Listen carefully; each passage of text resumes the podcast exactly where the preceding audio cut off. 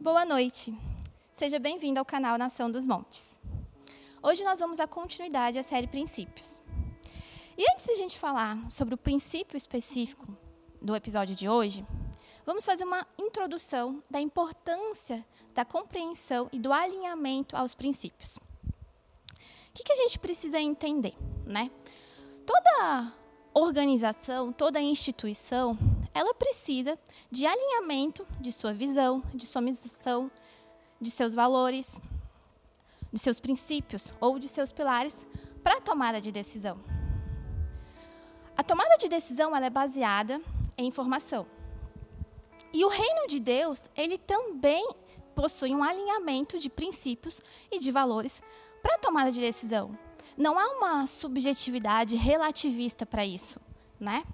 Por isso Deus nos deixa os princípios. E por isso é importante que a gente conheça esses princípios, para que nos momentos de conflitos, nos momentos de dúvidas, de incertezas, nós possamos nos alinhar a eles e então tomar a decisão. É, dentro da perspectiva da gestão da informação, existem duas abordagens.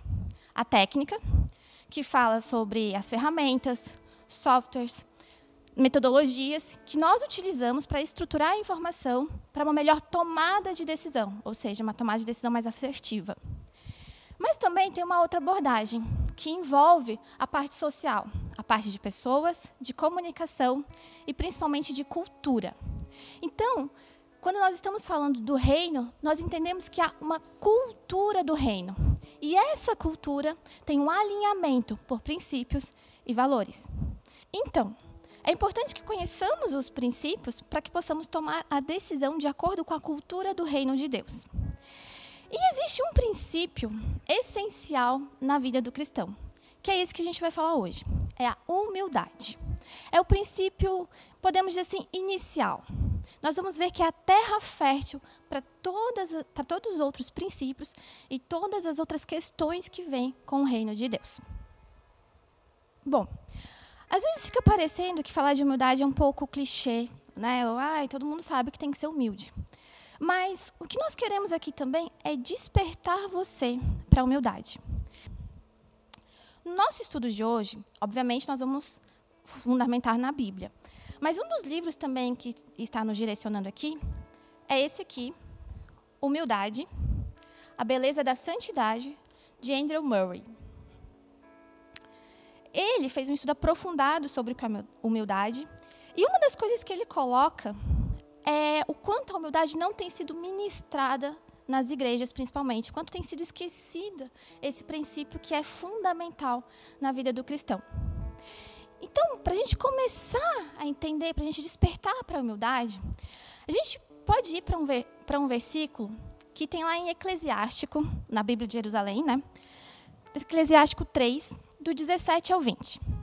Diz o seguinte: Filho, conduze teus negócios com doçura, e serás amado mais do que um homem generoso. Quanto mais fores importante, tanto mais humilha-te, para achares graça diante do Senhor. Numerosas são as pessoas altivas e famosas, mas é aos humildes que ele revela seus segredos. Pois grande é a potência do Senhor mas ele é glorificado pelos humildes. Nós sabemos que o coração do homem, o coração do ser humano, ele tem alguns anseios. Ele tem anseio por ser amado e ele tem anseio também por conhecer os segredos de Deus. E a gente pode ver nesse, né, nessa passagem bíblica que para que possamos conhecer os segredos de Deus e alcançar esse amor, a humildade é, o, é um dos pilares é um dos grandes segredos, é um dos lugares que nós devemos habitar para que tudo do Senhor possa vir e frutificar em nós. Bom, para dar continuidade então ao nosso estudo, nós vamos falar alguns pontos agora sobre a humildade. Então, o primeiro ponto que nós vamos falar sobre a humildade é a humildade a partir da vida de Jesus. Lá em Filipenses, capítulo 2, versos 8 e 9, diz o seguinte: A si mesmo se humilhou pelo que também Deus o exaltou sobremaneira. Ou seja, a humildade é um lugar de nada ser. É um lugar de se rebaixar para que a exaltação, para que a honra venha de Deus. é uma dependência total de Deus. Viver em humildade é depender de Deus para tudo. É reconhecer o meu lugar, que nada posso, que nada sou, que, que tudo, tudo, tudo dependo de Deus. Em João 5,19, diz o seguinte: O filho nada pode fazer de si mesmo. Ou seja, mostra o quanto próprio Cristo dependia totalmente de Deus. Eu não aceito a glória que vem dos homens, diz em João 5,41. Eu não me importo com o reconhecimento dos homens, não é por isso que eu vivo. Essa não é o, é o maior anseio da minha vida. O maior anseio da minha vida é agradar o meu Deus. É a honra e o reconhecimento dele. É a glória que vem dele. É a habitação dele em mim. E não das pessoas. Eu não dependo do olhar das pessoas. Eu vou amar as pessoas, com certeza mas eu não vou depender do que elas acham, do que elas pensam. Eu dependo de Deus. A preocupação deve ser em receber o reconhecimento de Deus e não dos homens. Isso nos leva a uma diferença entre resultado e fruto. Quando eu dependo do reconhecimento dos homens, eu estou focada nos resultados que eu posso dar nessa vida terrena. É como se eu esquecesse a, a importância da vida eterna e da eternidade. Mas quando eu foco em nada ser, em viver em humildade e receber a glória que vem de Deus, na, receber o reconhecimento que vem de Deus, aí sim eu posso gerar fruto. Em João 6,38 diz assim: Eu desci do céu, não para fazer a minha própria vontade. Esse é um outro ponto da humildade. Eu não vivo para fazer os meus desejos. Eu não vivo para seguir os meus propósitos, os meus planos. Eu, sigo, eu vivo para seguir os planos de Deus, a vontade dele. Foi isso que Cristo realizou aqui na terra. Ele seguiu o plano da salvação, o plano da redenção, onde ele se humilhou, onde ele sofreu, onde ele foi injustiçado, subjugado, para que a glória de Deus viesse, para que a ressurreição se estabelecesse. Em João 7,16 diz: o meu ensino não é meu.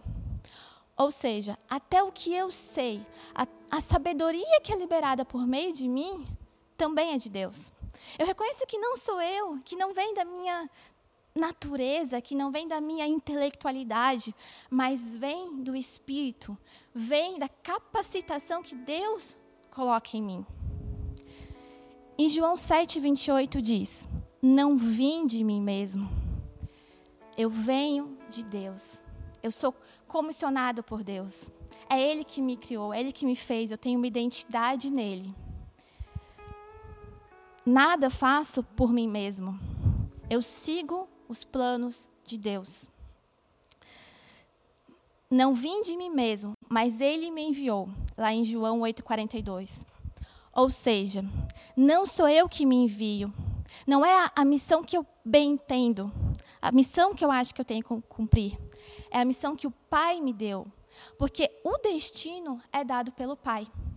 Por isso que eu vou ser enviado e por isso que eu vou cumprir esse propósito, na medida da revelação que eu tenho da paternidade de Deus e Ele me direciona. As palavras que vos digo, não as digo por mim mesmo. João 14, 10. Eu não procuro a minha própria glória, João 8,50.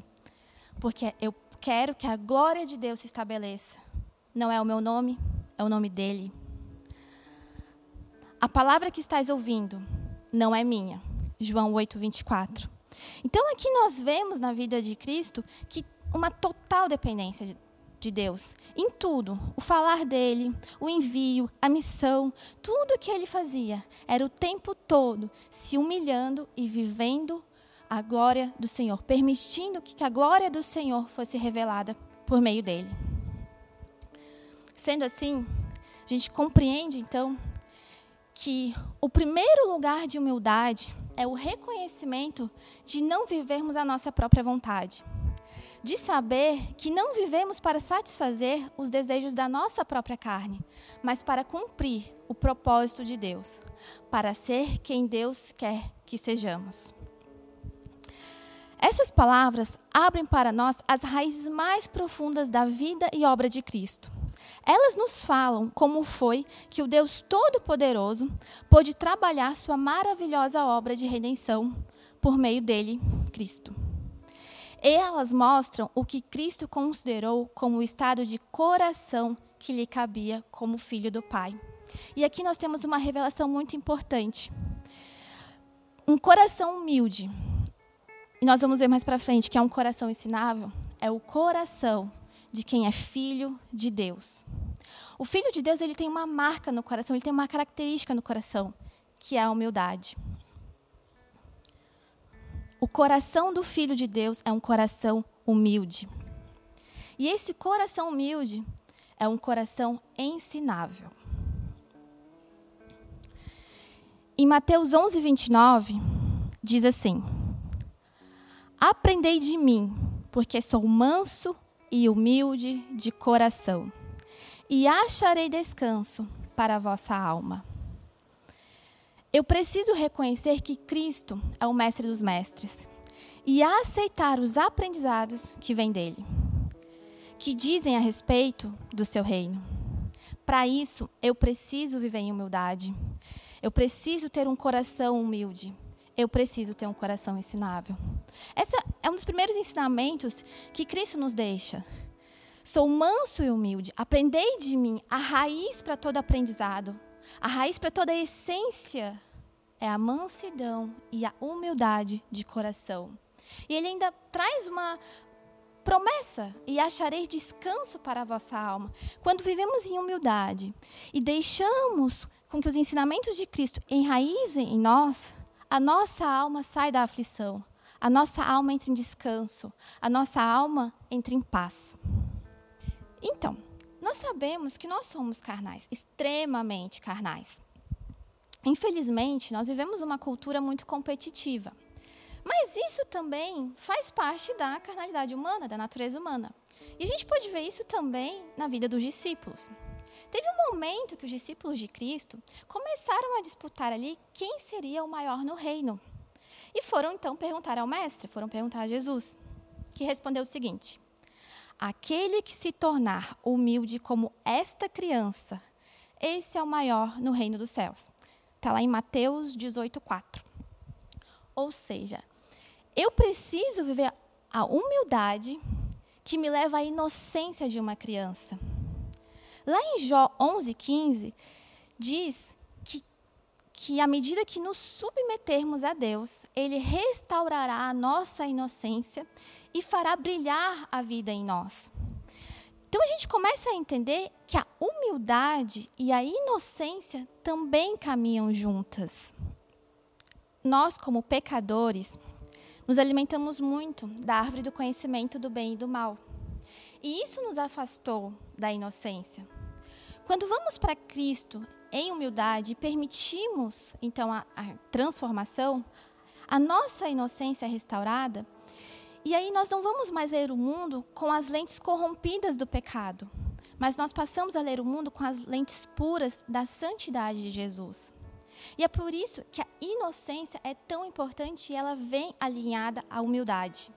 Eu vou olhar com os meus olhos bons e todo o meu corpo será bom. Porque os olhos de Deus são os olhos de humildade, são os olhos de inocência.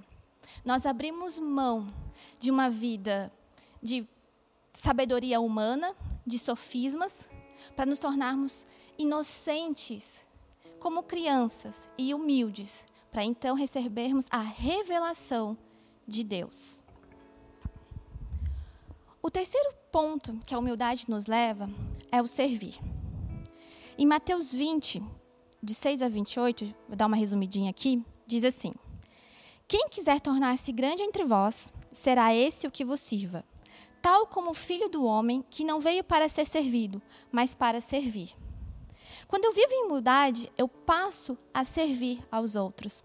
Eu passo a servir aos meus irmãos, eu passo a servir a minha comunidade, onde eu trabalho, em qualquer lugar. Eu começo a ter esse coração disposto a servir.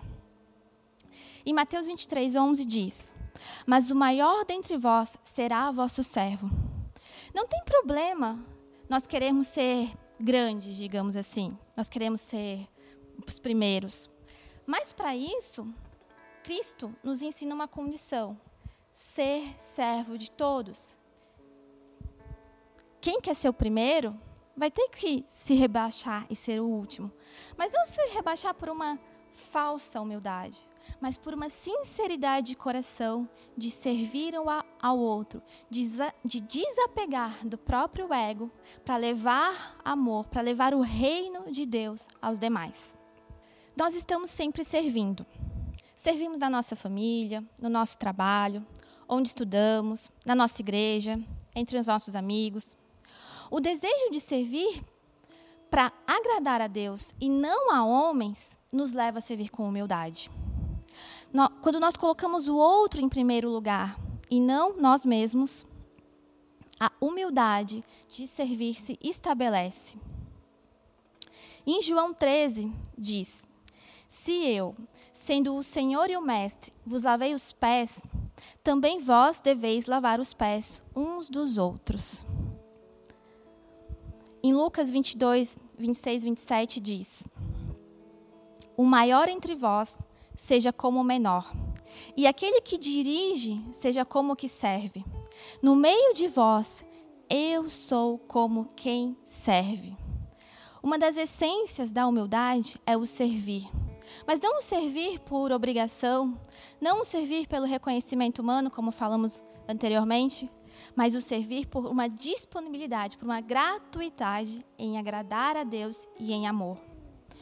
O caminho pelo qual Jesus andou e que ele nos abriu, o poder e o espírito nos quais ele efetuou a nossa salvação e para os quais ele nos salva, é sempre a humildade. Essa que me faz ser servo de todos. À primeira vista, isso pode parecer difícil. E isso só é difícil por conta de algo terrível que tem dentro de nós e que Deus abomina, que Deus não se agrada, que é o orgulho.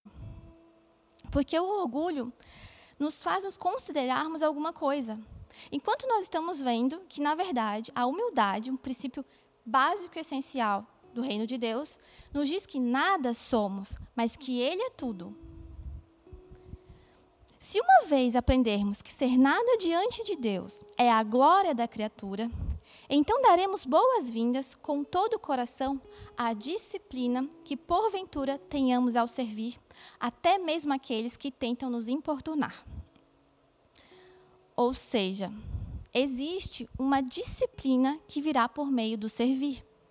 É no servir ao outro que nós liberamos a humildade como virtude e que a nossa humildade é verdadeiramente provada, que o nosso orgulho é deixado de lado quando o nosso próprio coração estiver colocado nisto, na verdadeira santificação, estudaremos cada palavra de Jesus em auto-humilhação, como um novo deleite. E nenhum lugar será baixo demais, nem, e nenhum rebaixamento será profundo demais. Nenhum serviço será insignificante ou prolongado demais. Se pudermos compa desculpa, compartilhar e provar a comunhão com Ele como ele afirmou em Lucas 22, 27. Eu, porém, entre vós sou como aquele que serve. Quando eu sirvo aos outros, eu estou compartilhando, eu estou tendo comunhão com o Senhor, eu estou provando dessa comunhão. E muitas vezes a gente fica assim, tá, mas o servir é o quê? Né? O servir, então, é executar atividades apenas? Não. O servir é fazer tudo aquilo que Deus quer que eu faça e libere para o outro. Então, de repente, não sei qual o teu chamado, mas Deus te chamou para ser profeta, Deus te chamou para ser mestre, pastor, evangelista, apóstolo, eu não sei. Mas o teu chamado é algo essencial no serviço a Deus, no servir aos outros. Existe uma porção que Deus quer liberar na vida das demais pessoas, que é por meio do teu chamado. O chamado é muito importante para servir. Se eu quero servir a Deus, se eu estou nesse lugar de humildade, eu preciso ter amor pelo meu chamado e entregar as porções que Deus quer que eu entregue por meio dele.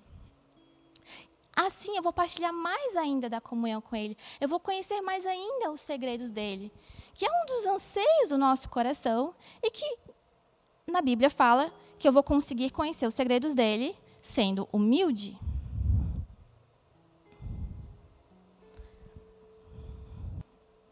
Porque a humildade diante de Deus não é nada se não for provada em humildade diante dos homens. Paulo nos ensina sobre a humildade em vários momentos. Vamos lá em Romanos. Preferindo-vos em honra uns aos outros. Romanos 12, 10. Em lugar de seres orgulhosos, condescendei com o que é humilde. Não sejais sábios aos vossos próprios olhos. Romanos 12, 16. Ou seja, estejam com os humildes, caminhem com os humildes, sirvam os humildes. Não acha que você sabe demais. Não acha que você é alguma coisa. Não sejais sábio aos vossos próprios olhos. Não pense de si além do que convém. Aos Coríntios. O amor, e não há amor algum sem a humildade como raiz. Pois não se ufana, não se ensoberbece e não procura os seus interesses. Não se exaspera. O amor e a humildade também estão atrelados. A raiz é a humildade para você poder liberar porções de amor. Deus não tem pedido amor, ame, ame. Vá para a humildade. Fica nesse lugar de humildade que o amor vai vir, porque ele não vai pensar em si mesmo. Ele não vai procurar os próprios interesses, ele vai colocar o outro em primeiro lugar. E aí você vai liberar porções de amor. Aos Gálatas, Sede servos um dos outros, pelo amor. Não nos deixemos possuir de vanglória, provocando uns aos outros, tendo inveja um dos outros. Aos Efésios, andeis com toda a humildade e mansidão, com longanimidade, suportando-vos uns aos outros em amor. Aos Filipenses, nada façais por partidarismo ou vanglória mas por humildade, considerando cada um os outros superiores a si mesmo. Tende em vós o mesmo sentimento que houve também em Cristo Jesus, que a si mesmo se esvaziou, assumindo a forma de servo, e a si mesmo se humilhou. Sabe, quando nós temos a revelação de quem somos em Deus, da nossa identidade, nós não temos esse orgulho, essa preocupação em aparecer alguma, em aparentar alguma coisa, em nos autoafirmar diante de uma sociedade ou de uma comunidade. Tem uma passagem na Bíblia que Deus sempre traz à minha memória. Quando Cristo entra montado no jumentinho. Ou seja, quem é da realeza, não importa se está no jumentinho, no Fusca, numa Ferrari, ele continua sendo realeza. O formato, a ferramenta, não importa. Porque a essência é da realeza. E a essência do reino de Deus é de humildade. Continuando. Aos Colossenses. Revestivos de ternos afetos de misericórdia, de bondade, de humildade, de mansidão, de longanimidade. Suportai-vos uns aos outros, perdoai-vos mutuamente, assim como o Senhor vos perdoou. Para perdoar, eu preciso viver no lugar da humildade. Eu preciso estar nesse ambiente. Eu preciso que o meu coração seja humilde. Desse modo, nós entendemos que é na nossa relação uns com os outros, no nosso tratamento uns para com os outros, que a verdadeira humildade de mente e de coração serão vistos. Nossa humildade diante de Deus é como se não tivesse valor. Mas ela nos prepara para revelar a humildade de Jesus aos homens como nós. Isso é o exalar da virtude, é o liberar frutos. Porque a árvore que não dá frutos será lançada fora, conforme a própria palavra. Portanto, para que eu dê frutos, eu preciso primeiro ser terra fértil para a semente. A etimologia da palavra humildade vem de humus, que é relativa à terra, terra fértil. Quando o meu coração é um coração humilde, é um coração ensinável, ele é terra fértil para que os frutos do Senhor possam ser demonstrados. Olha só o que o Andrew Murray diz sobre humildade, sobre o homem humilde. O homem humilde busca todo o tempo agir de acordo com a regra, em honra, preferindo-vos uns aos outros, servos um dos outros, considerando cada um os outros superiores a si mesmos, sujeitando-vos uns aos outros. A pergunta frequentemente feita é: como podemos considerar outros superiores a nós mesmos quando entendemos que eles estão muito abaixo de nós, em sabedoria e santidade? em dons naturais ou em graça recebida? Esse assunto prova instantaneamente que compreendemos pouquíssimo o que é a genuína humildade de mente.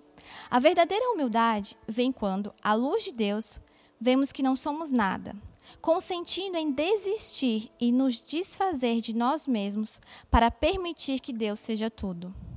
A alma que fez isso pode dizer: eu me perdi encontrando a ti. Esta alma não se compara mais com os outros. Ela desistiu para sempre de todo pensamento do ego na presença de Deus. Ela encontra os homens comuns como alguém que não é nada e não busca nada para si mesma. Ela é um servo de Deus e, por causa dele, um servo de todos. Quando eu me torno servo de todos, eu vivo a verdadeira humildade. O homem humilde respeita cada filho de Deus. Mesmo o mais débil ou o mais indigno, ele não vai considerá-los assim. Ele vai honrá-los como filho de um rei. Ele vai reconhecer no outro que é um irmão e que é filho do mesmo pai, que é rei, é realeza, é soberano. O espírito daquele que lavou os pés dos discípulos faz com que nos seja, de fato, uma alegria sermos os menores sermos servos um dos outros. O Andrew Moore ele fala o seguinte: para viver a humildade, eu tenho dois estágios. Primeiro, o confronto com a palavra e com a verdade de Deus para isso. Eu não, e a gente fica naquele embate. Eu não quero ser humilde, eu não quero essa humildade, porque ela vai mexer diretamente com o meu ego. Mas ele mostra também que depois nós passamos a desejar essa humildade de forma prioritária, porque a gente entende que vem uma alegria, uma satisfação, um regozijo no Senhor quando eu vivo em humildade. Ele diz assim: O homem humilde não sente ciúmes ou inveja. Ele pode louvar a Deus quando outros são preferidos e abençoados, antes dele ser. Ele pode suportar ouvir e ver outros sendo louvados e ele sendo esquecido. Pois na presença de Deus, ele aprendeu a dizer como Paulo: Nada sou. Ele recebeu o Espírito de Jesus, que não agradou a si mesmo e não buscou a sua própria honra como Espírito de sua vida. Ou seja, a pessoa que desejou conhecer os segredos de Deus, desejou ser amado, foi levado à humildade, foi levado a observar a humildade na vida de Cristo, a se considerar como nada sou e ele tudo, a ter um coração ensinável e humilde, ele e se tornar servo de todos, ele vai desapegando do ego e ele vai desapegando do orgulho. O Andrew fala assim: O que você tem de orgulho dentro de você é o que tem de anjo caído vivendo em você. E o que você tem de verdadeira humildade é o que você tem do Cordeiro de Deus dentro de você. O orgulho é o estado mais anti-Deus. Ele, e isso nos leva ao quarto ponto. Existe um tipo de orgulho muito perigoso, que é o orgulho da santidade. Porque a verdadeira humildade é a verdadeira santidade. Mas muitas vezes nós nos consideramos mais santos que os outros. E isso é um dos piores orgulhos que podemos viver. A principal marca da santidade falsificada é a sua falta de humildade. É o orgulho da santidade. Todo aquele que busca a santidade precisa estar vigiando, a fim de que não aconteça que inconscientemente o que foi começado no espírito seja aperfeiçoado na carne, e o orgulho rasteje onde sua presença é menos esperada. A Bíblia relata a história de dois homens que foram ao templo um fariseu e um publicano. Lá em Lucas 18, 11 e 12, diz assim: Eu te agradeço, Deus, porque não sou como as demais pessoas, desonestas, pecadoras, adúlteras, e com certeza não sou como aquele cobrador de impostos. Eu jejuo duas vezes por semana e dou o dízimo de tudo que ganho. Ou seja, mesmo na casa de Deus, ele estava se achando superior ao outro por algumas obras que muito mais eram religiosidade do que a verdadeira santidade. Na continuação dessa história, acontece o seguinte: Lucas 13, 14. Mas o cobrador de impostos ficou à distância e não tinha coragem nem de levantar os olhos para os céus enquanto orava. Em vez disso, batia no peito e dizia: Deus, tem misericórdia de mim, pois sou pecador. Ou seja, ele assumia quem ele realmente era. Ele não estava olhando para os outros e se comparando, muito menos achando que era mais santo que os demais. Ele reconhecia o quanto era carnal, limitado. E aí, o que, que Cristo fala? Eu lhes digo que foi o cobrador de impostos e não o fariseu quem voltou para casa justificado diante de Deus. Pois aqueles que se exaltam serão humilhados, e aqueles que se humilham serão exaltados. Esse é o reino de Deus, o reino da humildade. O mais santo sempre será o mais humilde. A humildade e santidade também caminham juntas. A verdadeira santidade está na humildade. Essa é a verdade da noiva de Cristo, lá do Salmo 45. A noiva de Cristo, que também é realeza e que ele está vindo para buscar, é uma noiva humilde. Porque ela abandonou tudo para viver a realeza de Cristo, que se baseia em santidade e humildade. Não há orgulho tão perigoso quanto o da santidade. Ele é traiçoeiro. E muitas vezes nós até aceitamos isso racionalmente. Eu não vou me achar mais que o meu irmão, eu não sou mais santo, eu né, não sou tão errante quanto ele. Mas muitas vezes isso é só na mente, isso é só uma racionalidade. Isso nos leva como se fosse uma falsa modéstia. E o C.S. Lewis tem uma frase muito legal. A verdadeira humildade dispensa a modéstia. Quem é humilde não precisa ficar se justificando que é humilde. Ele é. Afinal, humildade não é pensar menos de si mesmo, mas é pensar menos em si mesmo. E por fim, o último ponto que vamos abordar sobre humildade é a relação da humildade e fé.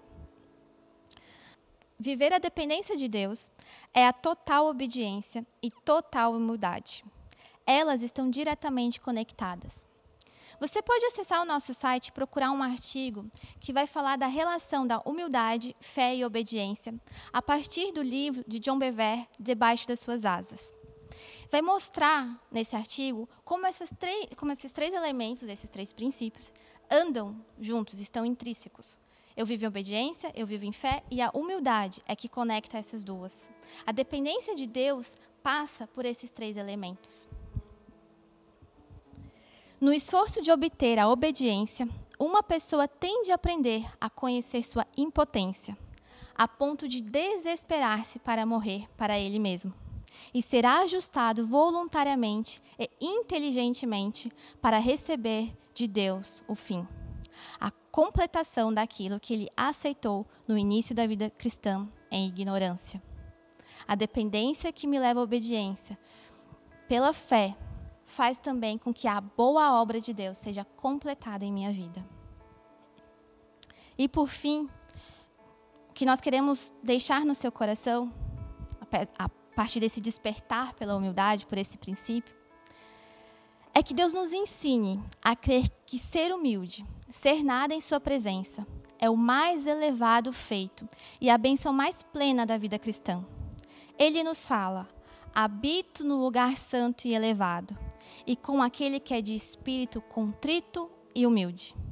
Então, que essa seja a nossa porção, a porção de humildade. Muito obrigada por ter nos acompanhado até aqui. Fique com Deus. Até o próximo episódio. Beijo no coração.